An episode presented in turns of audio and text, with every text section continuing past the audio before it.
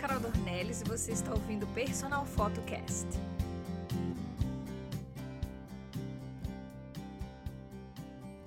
Esse é o nosso segundo episódio e eu estou muito feliz em saber que você está aqui.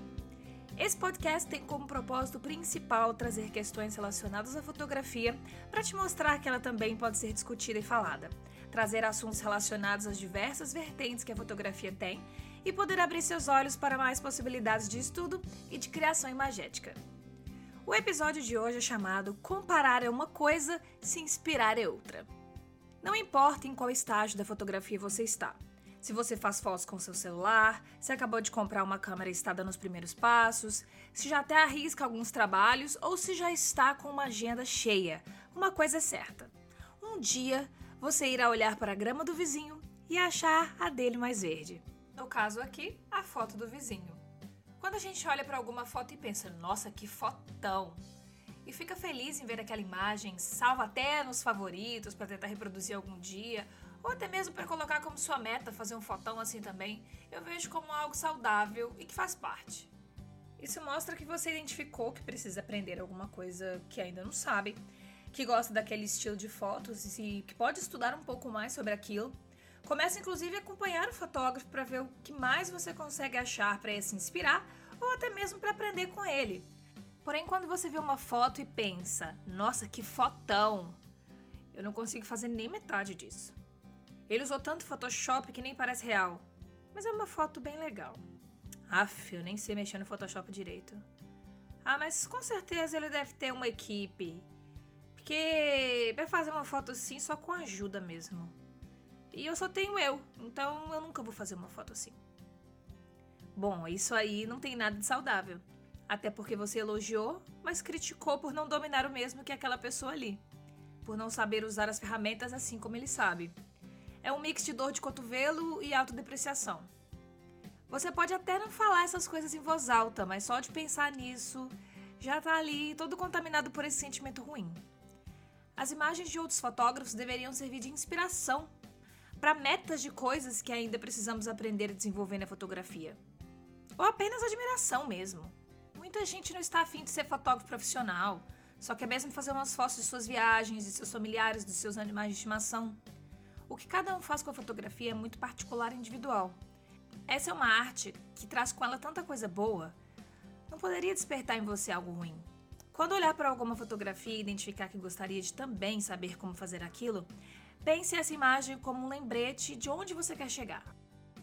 Comparar nossa trajetória na fotografia com a de outras pessoas só vai nos levar à frustração.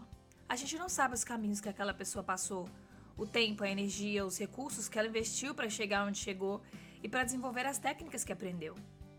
E mesmo que você tenha começado um curso, talvez junto com algum amigo seu, e viu que ele está fazendo fotos muito melhores que você, não pense que você é incapaz, mas sim que precisará praticar um pouquinho mais. Tente ler sobre aquele assunto, pedir ajuda ao seu professor e dedicar um tempinho extra. Eu vivo dizendo nos meus stories no Instagram, personalfoto7, que o processo de aprendizagem da fotografia deve ser prazeroso e sem cobranças. Você deve celebrar cada conquista, cada foto nova, cada técnica que aprendeu.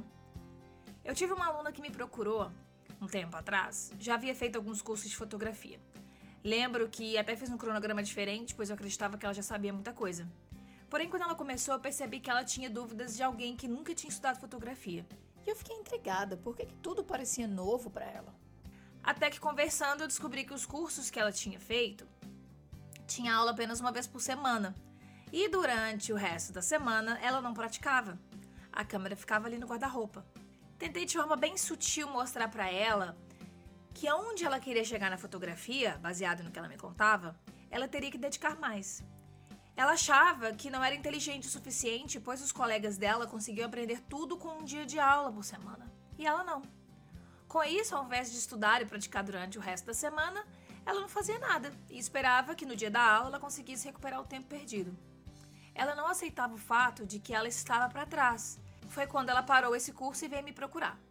O processo de aprendizado é individual e você será bom em coisas que outras pessoas não serão, assim como o contrário. Na época que eu estava na faculdade de fotografia, tinha uma matéria que eu odiava, que era ótica. Era física pura e eu sempre fui péssima em física. Lembro que uma vez, numa prova valendo 15, eu tirei 4. Eu não faço nem ideia como que eu tirei 4, porque eu era muito ruim. Era pra eu ter tirado zero, mas tudo bem. Me sentia mais burra da sala. Porém, tiveram pessoas que tiraram 2. Então, nessa hora, eu pensei: é, eu preciso que alguém me ajude a estudar.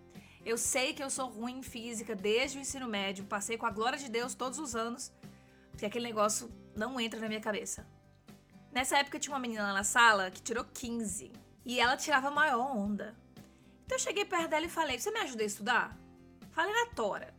Pra que eu ia ficar com raiva ou inveja ou recalque por ela estar comemorando seus 15 pontos? Ela tinha o um direito. Então, ao invés de eu falar mal dela, que ela se achava a melhor da sala e pior que ela era mesmo, eu fui pedir ajuda.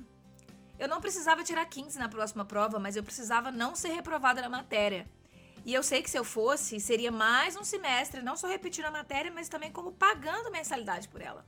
A pitada de inveja acontece. A gente fica mal por ver outra pessoa muito melhor do que a gente. Então essa é a hora de aprender com essa pessoa. Ela sabe de coisas que você não sabe, ela tem mais facilidade com coisas que você não tem.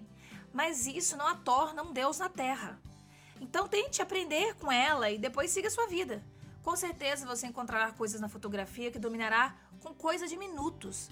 E mesmo que seja muito difícil, mais uma vez, como eu sempre digo, celebre a cada conquista, a cada novo aprendizado, a cada nova foto. Eu dei o exemplo de se comparar com um colega de curso, pois já vi isso acontecer com alunos meus. E eles, ao invés de se ajudarem a se complementarem, afinal, sempre tem alguém que domina uma técnica mais rápido que o outro, eles viraram rivais e as aulas viraram uma competição. Era um clima pesado para ver quem sabe mais, quem aprendeu mais rápido, quem terminaria a atividade primeiro. Se você é uma pessoa competitiva e gosta sempre de ser a primeira, coloque metas com você mesmo. Coloque um prazo que irá aprender uma técnica nova ou, ou ir para o próximo módulo. Não existe isso de dom na fotografia, tudo é resultado de prática e treino. Lembra que eu falei no episódio 1 que toda imagem que você produz está carregada com suas referências, com seus gostos pessoais e com tudo aquilo que você já viu, e viveu? Pois é, você sempre terá espaço para aprender coisas novas, desenvolver habilidades, testar e criar. Algumas coisas demandam mais estudo e esforço e outras não. Abrace seu processo de aprendizado, coloque prazos, dedique-se, vá passo a passo. Isso não é uma corrida. E se você precisar de uma professora para te ajudar na sua jornada, pode contar comigo. Em abril começará a nova turma do curso Dominando Sua Câmera e eu tenho a versão dele com acompanhamento onde eu posso te ajudar pontualmente resolvendo suas dúvidas e facilitando o seu caminho no aprendizado.